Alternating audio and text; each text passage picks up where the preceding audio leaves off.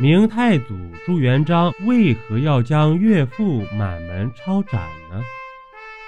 朱元璋在位间法令制度极其严苛，其所颁布的明大诰更是誉满天下。朱元璋甚至强制平民百姓家家必备一本明大诰，若有罪，家有明大诰者罪减一等。无明大诰者，罪加一等。洪武年间，胡惟庸案、蓝玉案等重大冤案层出不穷。但想想也可以理解，这些对于帝王统治地位有威胁的人，哪个皇帝抓住把柄不是想除之而后快呢？但令人诧异的是，明洪武十七年。朱元璋竟然诛杀了对自己没有一心的岳父全家。胡美驻守江西省，是江西行省丞相，江西军政大权一把手。那么，为何胡美后来转投朱元璋帐下呢？中间又发生了怎样的故事呢？朱元璋攻下江州之后，率兵西进，兵临江西，眼看战事将近，朱元璋却发了愁。只因江西行省在大将胡美的带领下，城防坚固，兵力充沛，粮食充足，军民上下一心，团结一致。若是强攻，只怕吃不了兜着走。朱元璋询问手下军师谋士，有人说派使者过去重金收买敌方官员，在里应外合，必能大破敌军；有的说应当包围敌城。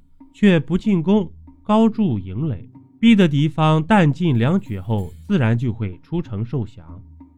还有的人说，应当佯攻敌军正面，再派主力进击敌军两翼。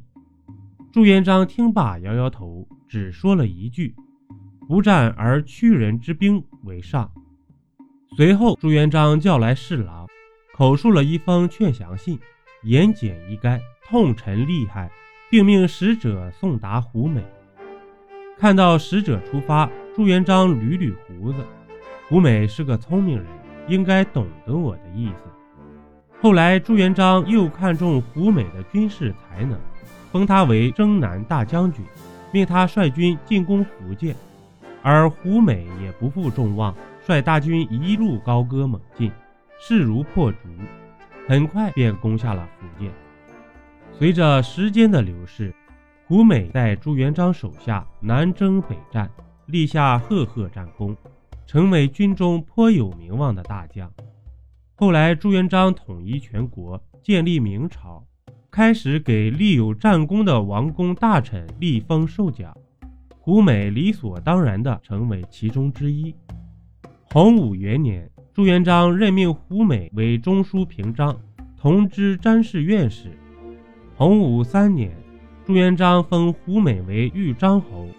同年，胡美的女儿入选后宫，成为朱元璋的嫔妃。胡美也因此荣登国丈之位，一时功勋与家世齐飞，声誉与名利皆来，实乃一人之下，万人之上，权倾朝野了。朱元璋更是极其喜爱胡美，盛赞道。胡美，东汉之窦融也。明洪武十三年，朱元璋再次感叹，归降自己的敌将在统一全国中发挥的巨大作用，所以再次重赏主降将。胡美赫然在列。然而世事难料，谁能想到，短短四年过后，曾经权倾朝野的胡美，竟落得满门抄斩的厄运呢？朱元璋将自己岳父胡美满门抄斩的事情传开之后，举座皆惊，满朝文武目瞪口呆，因为胡美一家根本没犯下什么明显过错，却突遭飞来横祸，而皇帝朱元璋又根本不肯解释说明原因，所以满朝文武无不吓得瑟瑟发抖，生怕厄运突然降临到自己的头上。那么，为何满朝文武没有一人敢于站出来为胡美伸冤呢？因为胡美为人卑劣，在朝中没有朋友吗？当然不是。胡美为人端正，又功勋卓著，亲朋好友遍布朝堂。那么，真正的原因又是什么呢？